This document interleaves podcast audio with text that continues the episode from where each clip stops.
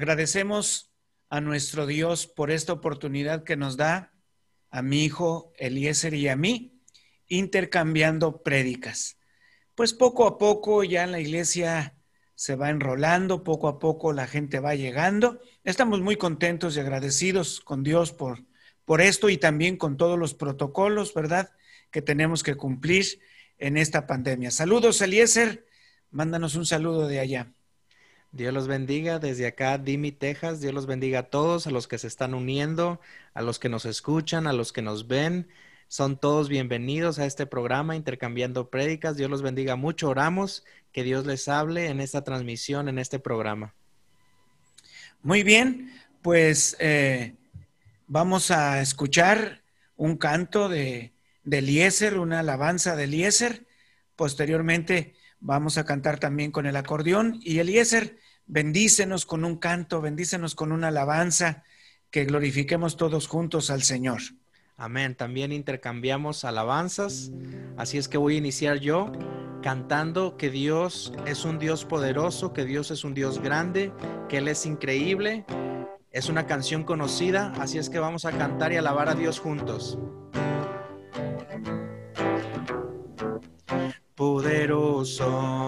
Invencible, admirable, grande y fuerte Rey de Reyes, asombroso, incomparable.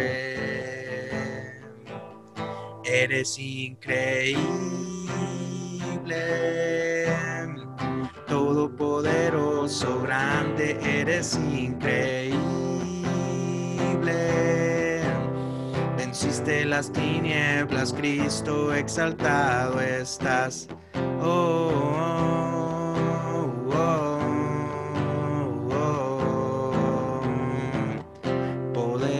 oh. invencible, admirable, grande y fuerte, Dios, Rey de Reyes, asombroso, incomparable. Eres increíble,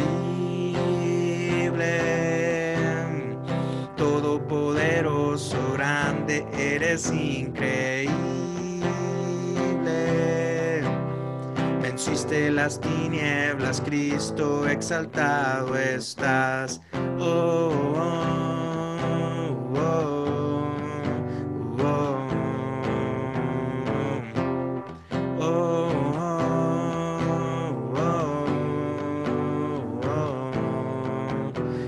Invencible, increíble. Mi Dios, solo tú, solo tú, tú eres increíble invencible. Mi Dios, solo tú, solo tú, tú eres increíble, invencible. Mi Dios, solo tú, solo tú, tú eres increíble, invencible. Mi Dios, solo tú, solo tú, eres increíble. todopoderoso, grande, eres increíble. Venciste las tinieblas, Cristo, exaltado estás. Oh, oh, mi Dios, solo tú, solo tú, tú eres increíble, invencible. Mi Dios, solo tú, solo tú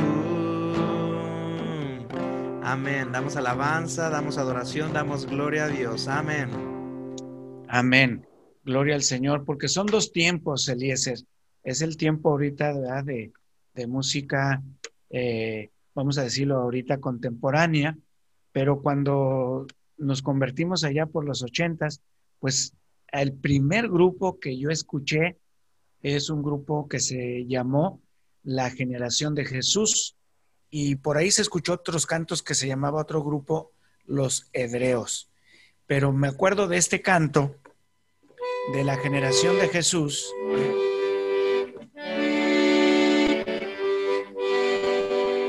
Mi Dios es real.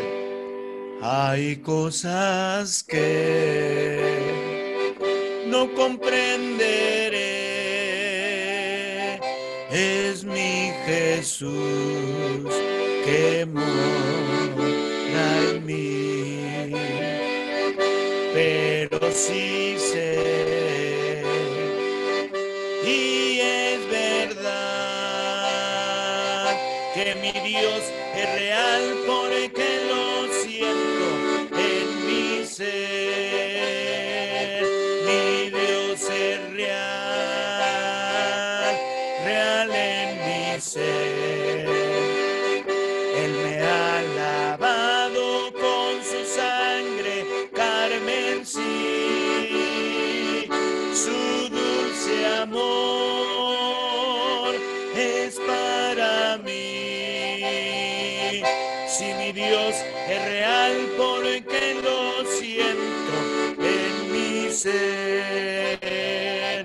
Yo no comprendí cómo me sentí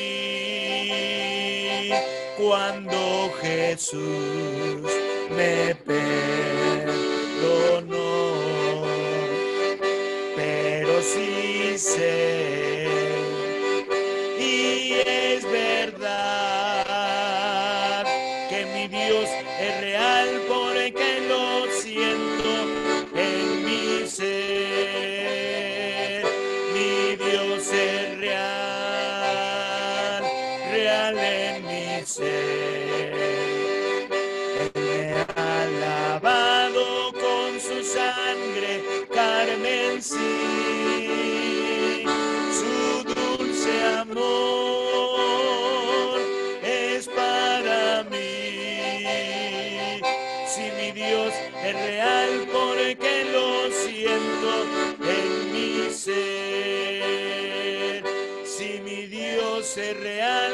porque lo siento en mi ser.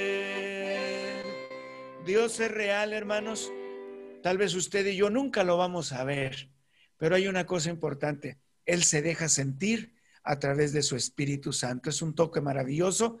Y Eliezer, vamos a compartir prédicas y vamos a escuchar tu prédica en esta hora. Dios los bendiga a todos. Bienvenidos de nuevo. Si alguien se está uniendo, son bienvenidos. Y antes de empezar con la prédica, preguntarles cómo está todo en Reynosa, cómo va todo en Reynosa, cómo está todo. La atmósfera está tranquila, la gente también está tranquila, estamos obedeciendo, veo a la gente, eh, la mayoría, la mayoría, ¿verdad? No hay que fijarnos en los que no lo tienen, pero la mayoría con el protocolo y a la baja, vamos a la baja. Ya no hemos escuchado como anteriormente hace tres meses que era un hervidero, ahora estamos muy, muy calmados. Gracias a Dios que está bajando. Yo acá les platico, estoy en un lugar pequeño, se llama Dimi, Texas. Gracias a Dios nunca hemos estado así con una situación complicada, con demasiados casos. Gracias a Dios siempre ha estado muy tranquilo y gracias a Dios que todo está mejorando. Quiero compartirles el sermón que tengo para el día de hoy. El sermón se llama Pelea la buena batalla de la fe.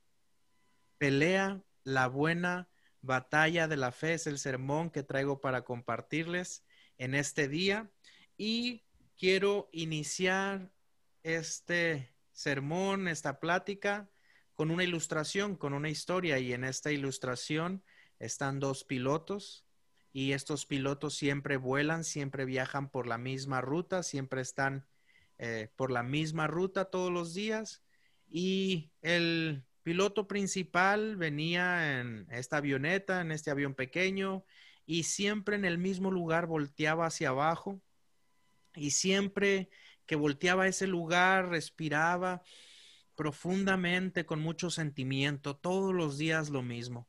Así es que el segundo piloto en algún momento le preguntó y le dijo, ¿por qué siempre en el mismo lugar?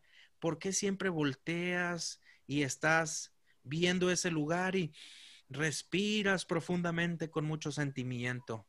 Y el piloto contestó, porque cuando era niño yo me sentaba en ese lugar y veía que los aviones pasaban por este lugar y yo decía, lo único que quiero en mi vida, lo único que yo quiero es estar volando en un avión como esos y así yo voy a ser feliz. Y luego siguió contando este piloto, bueno, pero ahora que estoy ya aquí en el avión y estoy piloteando el avión, ahora lo único que quiero es bajar y estar sentado en aquel lugar, quiero estar en aquel lugar para ser feliz. Y esta ilustración nos habla un poquito del contentamiento, nos habla un poquito que nunca estamos felices en nuestra naturaleza humana, eh, tenemos eso en nosotros que queremos más, que queremos siempre estar en otro lugar, cuando finalmente estamos en ese otro lugar, queremos regresar o volvernos a mover. Es decir, que nunca tenemos esa satisfacción, ese contentamiento, esa alegría y a veces somos atrapados en esa trampa del enemigo, del amor al dinero, de las posesiones. Y bueno, quiero compartirte sobre el contentamiento que siempre es tentador pensar que a otros les va mejor que a nosotros. Y que si tuviéramos un poco más hablando de posesiones, todo estaría bien o que voy a estar feliz. Pero el contentamiento y la satisfacción no se puede lograr aumentando las posesiones. Nada nunca nos va a ser suficiente porque cuando tenemos más, queremos más y lo logramos y queremos más y queremos más, nunca es suficiente y no importa cuánto tengamos, nunca estamos con contentamiento. Te quiero compartir un poco sobre lo que es contentamiento en el diccionario bíblico y dice que es ser libre de la preocupación por la satisfacción de lo que ya tenemos. Es una libertad, ser libre de esa preocupación por la satisfacción de lo que ya tenemos. Otro significado que te quiero compartir es que es una satisfacción, un contentamiento, una satisfacción interna que no exige cambios en las circunstancias externas. En otras palabras, no importa lo que pase en las circunstancias externas, no importa cómo esté la situación, nosotros vamos a estar felices, contentos, vamos a tener esa satisfacción interna, no importando lo que pase alrededor. Y de nuevo, otra ilustración, no sé si tú te acuerdas o si todavía batalles con esto cuando vas al mandado y si tienes niños, que los niños quieren pedir todo y quieren el nuevo juguete y quieren una cosa nueva y siempre quieren algo más y lo piden y lloran y patalean y ahí están pidiéndolo, lo uno lo compra y después quieren otra cosa y muchas veces así es el contentamiento en nuestras vidas, así somos tú y yo también que queremos algo y que pedimos algo y lo logramos, lo obtenemos, pero luego queremos otra cosa y así nunca estamos contentos. Así es que vamos a hablar del contentamiento y vamos a estar en Primera de Timoteo 6 del 6 al 12, versos 6 al 12. Si tienes ahí tu Biblia, Primera de Timoteo, capítulo 6, versos 6 al 12. Voy a iniciar leyendo el verso 6. Es cierto que con la verdadera religión se obtienen grandes ganancias, pero solo si uno está satisfecho con lo que tiene, si tiene contentamiento con lo que tiene, verso 7, porque nada trajimos a este mundo y nada podemos llevarnos, aunque algunos, ¿verdad?, se quisieran llevar todo lo que lograron en su vida, la palabra nos dice, nada podemos llevarnos y es una realidad. Vamos al verso 8, así que si tenemos ropa y comida, contentémonos con eso. Así es que lo primero que puedo encontrar yo en esta escritura que acabamos de leer es que tenemos que tener contentamiento. Es un llamado de Dios, Dios nos está hablando y nos está diciendo que tenemos que tener contentamiento en nuestras vidas. Y solamente podemos encontrar contentamiento cuando nuestro corazón está arraigado, enraizado en las cosas eternas y no en las cosas terrenales. Nosotros somos humanos y tendemos a solamente estar añorando, deseando, pensando siempre en las cosas terrenales, queremos más y queremos más, queremos posesiones y nunca es suficiente y queremos más. Pero aquí nos habla la palabra que si nosotros solo estamos pensando en cosas terrenales, nunca vamos a tener contentamiento. Tenemos que pensar en las cosas eternas, en las cosas celestiales. Y tal vez tú digas, bueno, tener contentamiento es muy difícil, es casi imposible, es algo que no se puede lograr. En esta escritura, Pablo está hablándole a Timoteo, lo que estamos leyendo en 1 Timoteo capítulo 6, y le está diciendo que tiene que tener contentamiento, que tenemos que tener contentamiento, pero Pablo está hablando con autoridad y con el ejemplo, porque él vive lo que predica, y esto está en Filipenses 4, del 11 al 13, que vamos a leer ahora, Filipenses 4, del 11 al 13. En el versículo 11, Pablo está diciendo, no digo esto porque esté necesitado, pues he aprendido a estar satisfecho. Está hablando Pablo de sí mismo, pues he aprendido a estar satisfecho, a tener contentamiento en cualquier situación en que me encuentre. Verso 12, sé lo que es vivir en pobreza y lo que es vivir en abundancia. He aprendido a vivir en todas y cada una de las circunstancias, tanto a quedar saciado como a pasar hambre, a tener de sobra como a sufrir escasez. Aquí en esta escritura nos está hablando que Pablo vive con el ejemplo, lo que le dice a Timoteo, de tener satisfacción y tener contentamiento. Pero tal vez tú digas, tener contentamiento es imposible, nunca nadie lo puede lograr, no somos felices, nunca estamos felices, nunca estamos satisfechos, está en, nuestra naturaleza, pero quiero compartirte el punto número dos, que a través de Cristo y en Cristo es que podemos tener contentamiento. En Cristo podemos encontrar ese contentamiento, esa satisfacción y encontrar esa felicidad. Vamos a leer el versículo 13, Filipenses 4, 13, que probablemente es el versículo más conocido en toda la Biblia. Todo lo puedo en Cristo que me fortalece. Y utilizamos este versículo en todos los sentidos los cristianos y está bien, Dios nos ayuda y podemos hacer todo en Cristo que nos fortalece, pero este versículo está escrito sobre el contentamiento. Es muy difícil ser feliz, es muy difícil eh, ser contento, estar satisfecho, tener contentamiento. Y Pablo nos dice, en Cristo, a través de Cristo, todo lo podemos, podemos tener contentamiento porque Él nos da la fuerza, porque Él nos fortalece. Así es que el segundo punto, en Cristo, a través de Cristo, podemos encontrar contentamiento. Vamos a continuar leyendo 1 Timoteo capítulo 6, verso 9. 1 Timoteo capítulo 6, verso 9 y nos dice, los que quieran enriquecerse caen en la tentación y se vuelven esclavos de sus muchos deseos. Estos afanes insensatos y dañinos hunden a la gente en la ruina y en la destrucción. Luego el versículo 10, porque el amor al dinero es la raíz de toda clase de males. Por codiciarlo, algunos se han desviado de la fe y se han causado muchísimos sinsabores. Así es que aquí encuentro el tercer punto, el amor al dinero es la raíz de toda clase de males. Y pongamos atención que la Biblia no dice que el dinero es la raíz, sino el amor al dinero. Es decir, cuando el dinero, las posesiones, esta trampa del enemigo, eh, es el número uno en nuestras vidas, es la prioridad número uno, es nuestro Dios, puede llegar hasta ser un ídolo, toma el lugar de Dios, toma el lugar número uno de nuestras vidas y todo lo que hacemos es perseguir ese deseo.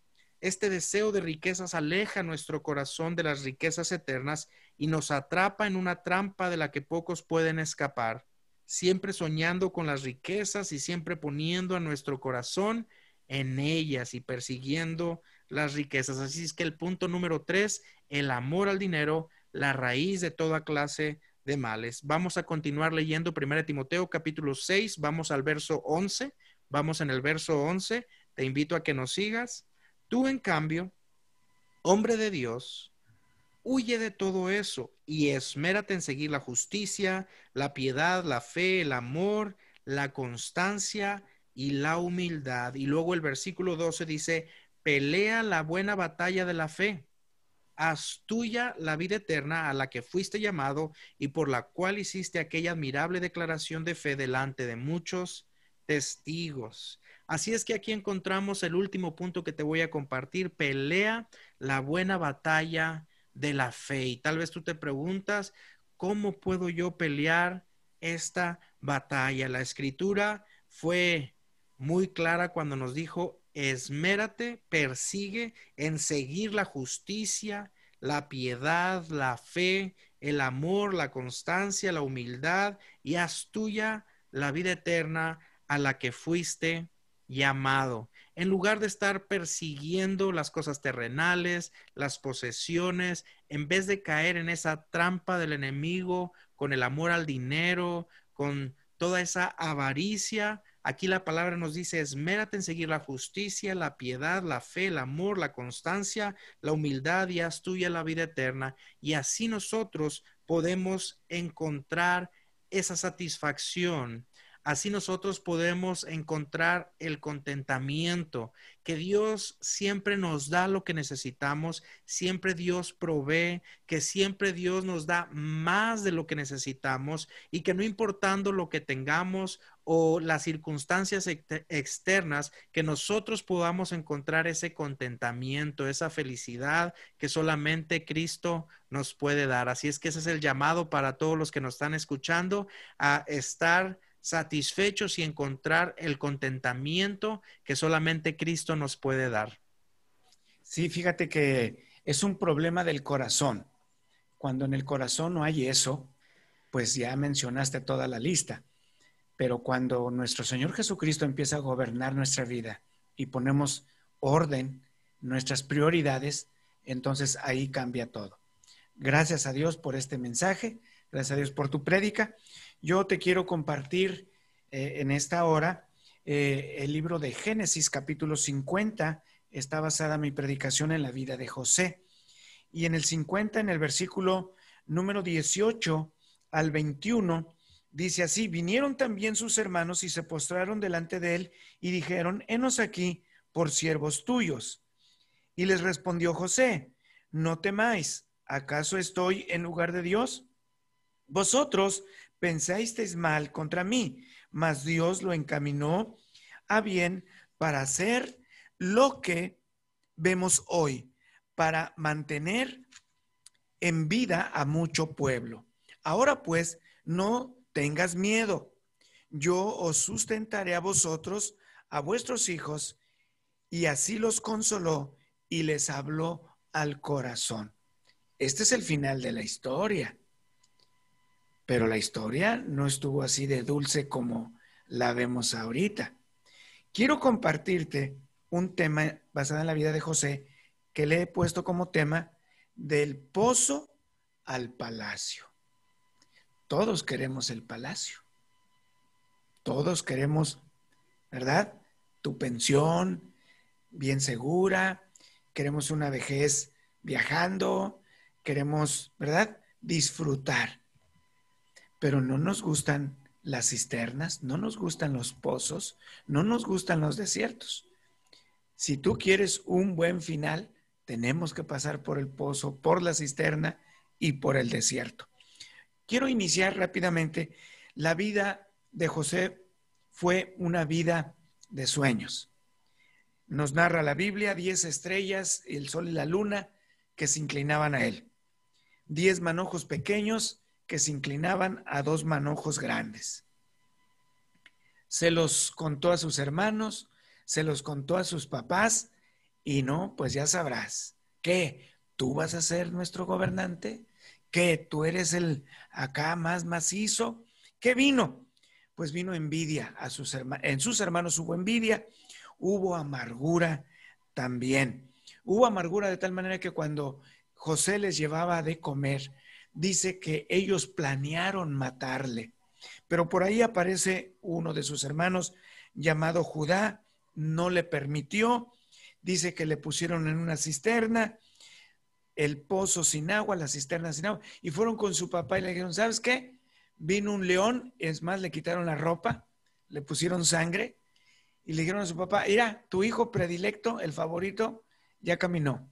Fíjense hasta dónde llega la maldad. Ay, Dios mío, eran sus hermanos. Entonces, ¿qué nos podemos esperar del vecino? ¿Qué nos podemos esperar? Em, de verdad, es algo muy fuerte lo que estoy compartiendo contigo. Eso es lo primero que quiero compartirte. ¿Cómo empezó la vida de, de José con sus sueños? Pero aquí viene lo segundo, la cisterna, pozo sin agua, en el desierto. Ahora déjame explicarte algo. Cuando nosotros conocemos a Cristo, no es una vida de dulzura. Cuando conocemos a Cristo, la familia se te echa encima, los amigos se te echan encima, ya no hay carnes asadas, ya no hay bucana, ya no hay marcas que ahorita no quiero decir, ya se acabó y viene un desierto, viene un pozo.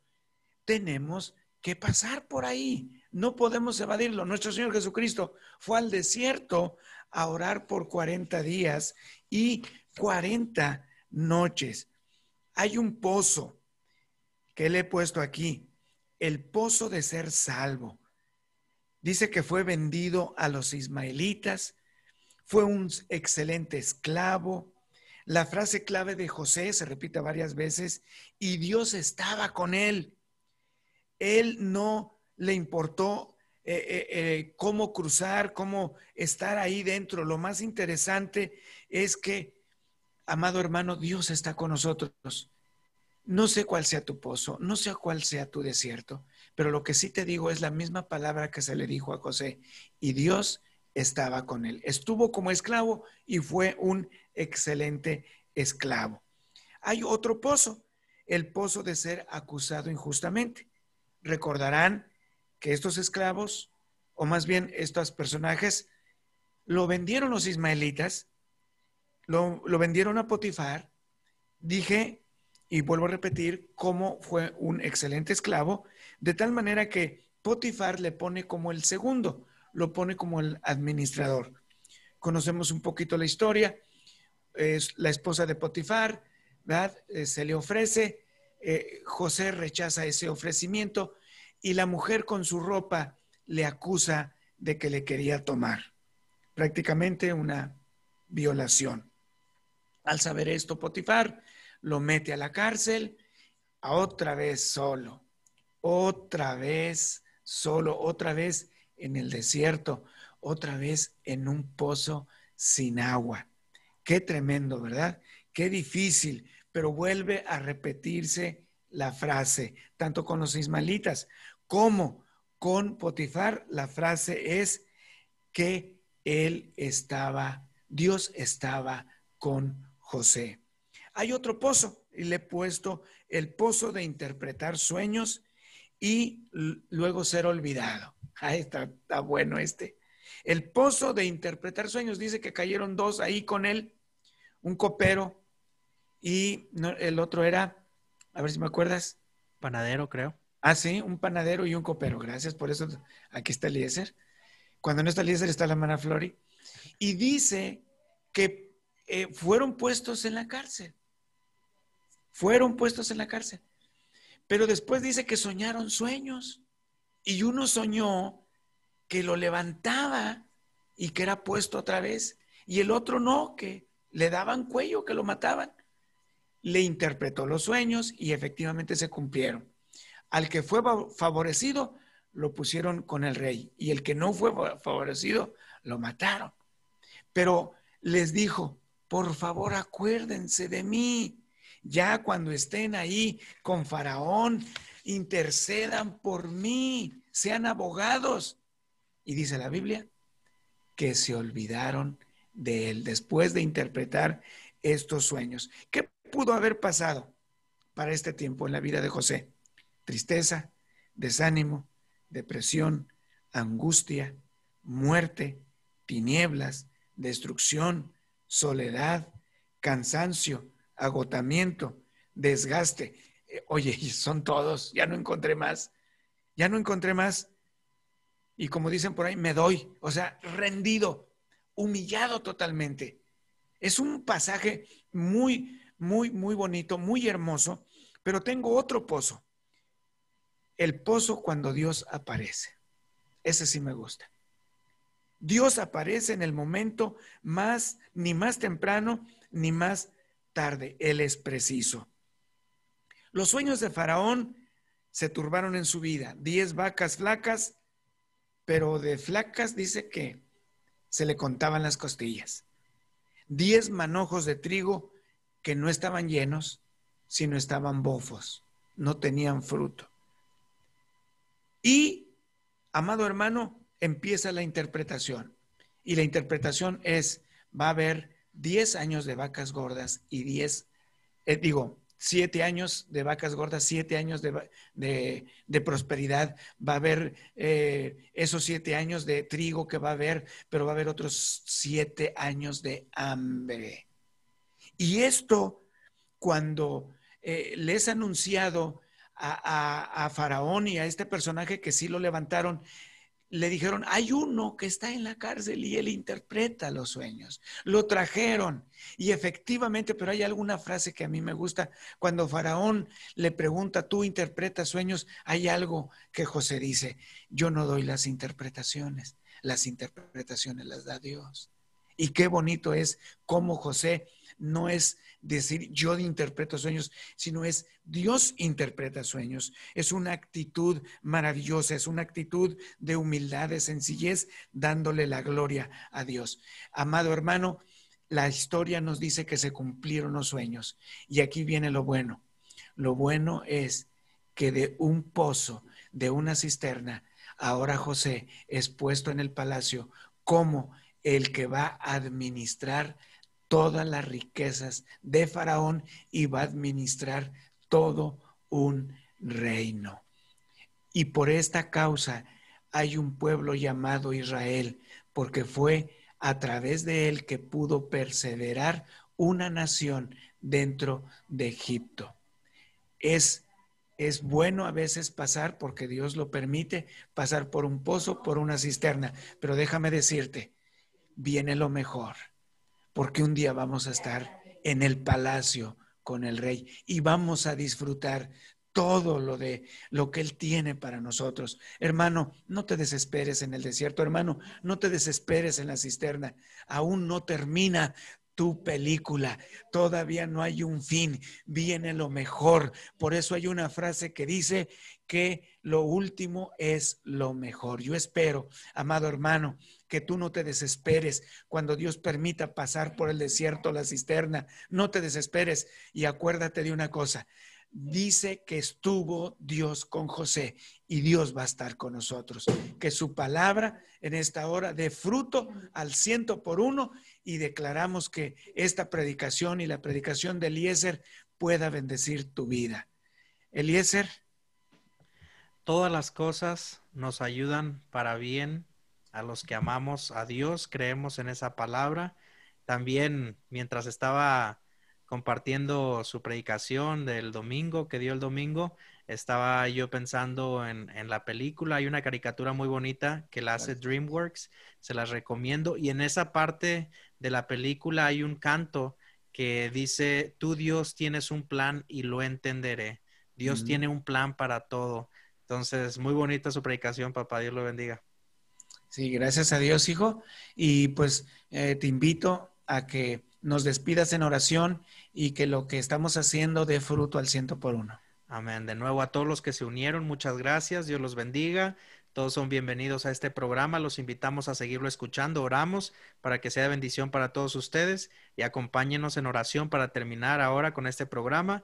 Dios, te damos gracias por tu palabra. Sabemos, Padre, que tu palabra va a dar fruto. En su tiempo oramos, Padre, que tú nos ayudes a obedecer, Señor, lo que tú nos has hablado. Hemos hablado hoy que solo a través de ti podemos tener contentamiento, Padre, y también nos has hablado, Señor Jesús, de tu plan, que a veces, Señor Jesús, pasamos por el desierto, pero al final tú tienes un plan, Señor Jesús, y lo entenderemos. Te pedimos, Padre, que seas tú con todas las personas que están escuchando, que están viendo este programa. Pedimos por tus bendiciones, por tu protección. Seguimos orando, Padre, por toda la situación en el mundo, por la pandemia. Te damos gracias porque todo ha mejorado y seguimos pidiendo, Padre, que todo siga mejorando, que siga bajando. En el nombre de Cristo Jesús oramos con fe. Amén. Amén. Les recordamos mañana tenemos el culto de oración por línea y los domingos a las diez y media. Dios te bendiga, Eliezer. Dios te guarde. Dios los bendiga a todos. Bye bye.